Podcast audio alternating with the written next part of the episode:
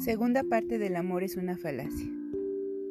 Tuve mi primera cita con Polly la tarde siguiente. Fue una especie de examen. Yo quería averiguar cuánto tendría que trabajar para lograr que su mente llegara al nivel que yo requería. Primero la llevé a comer. Fue una comida deli, dijo cuando salimos del restaurante. Después la llevé al cine. Fue una película sensa, dijo al salir del teatro. Y luego la llevé a casa. Lo pasé súper, dijo al despedirse. Volví a mi cuarto con el corazón apasadumbrado. Había subestimado gravemente la magnitud de mi tarea. La falta de información de esta niña era espeluznante y tampoco bastaría simplemente con proporcionarle información. Primero había que enseñarle a pensar. Este parecía un proyecto de no escasas dimensiones. Al principio estuve tentado en devolverse la petey, pero luego empecé a pensar en sus abundantes encantos físicos y en el modo como entraba a una habitación y el modo como manejaba el cuchillo y el tenedor y decidí hacer un esfuerzo.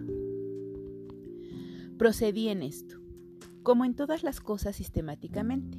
Le di un curso de lógica, de modo que tenía todos los datos en la punta de mis dedos. Polly, le dije, cuando la pasé a buscar en nuestra siguiente cita.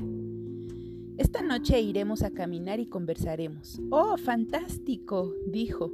Una cosa debo decir de esta niña. Es difícil de encontrar otra niña tan fácil de agradar. Nos fuimos al parque, el lugar de citas del campo, y nos sentamos bajo un añoso roble.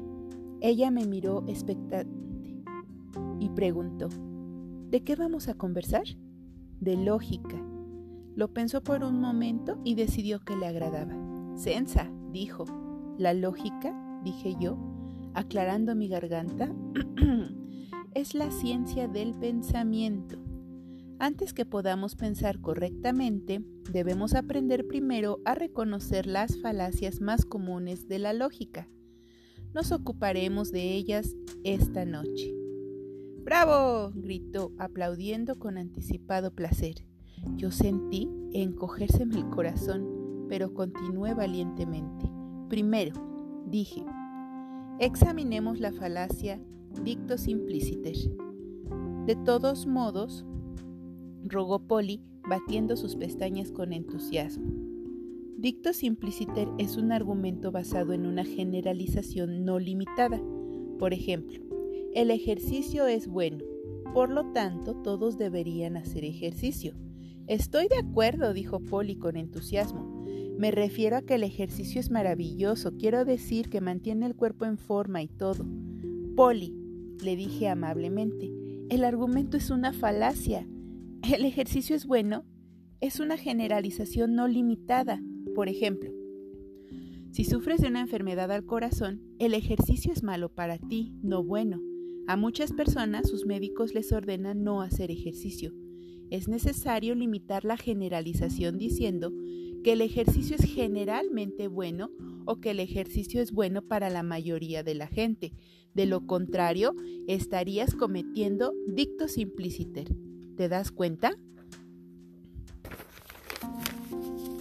No, confesó, pero es súper. Haz más.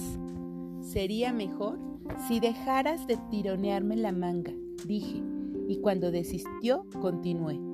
A continuación, tomemos la falacia llamada generalización apresurada. Escucha atentamente. Tú no sabes hablar francés, por lo tanto debo concluir que nadie en la Universidad de Minnesota sabe hablar francés. ¿De veras? dijo Polly incrédula. ¿Nadie? Oculté mi desesperación. Polly, es una falacia. La conclusión se alcanza demasiado apresurada. Hay demasiadas pocas instancias para apoyar tal conclusión. ¿Conoces más falacias? preguntó ansiosamente. Esto es más entretenido que ir a bailar. Luché con una ola de desesperación. No estaba llegando a ninguna parte con esta niña, absolutamente a ninguna parte.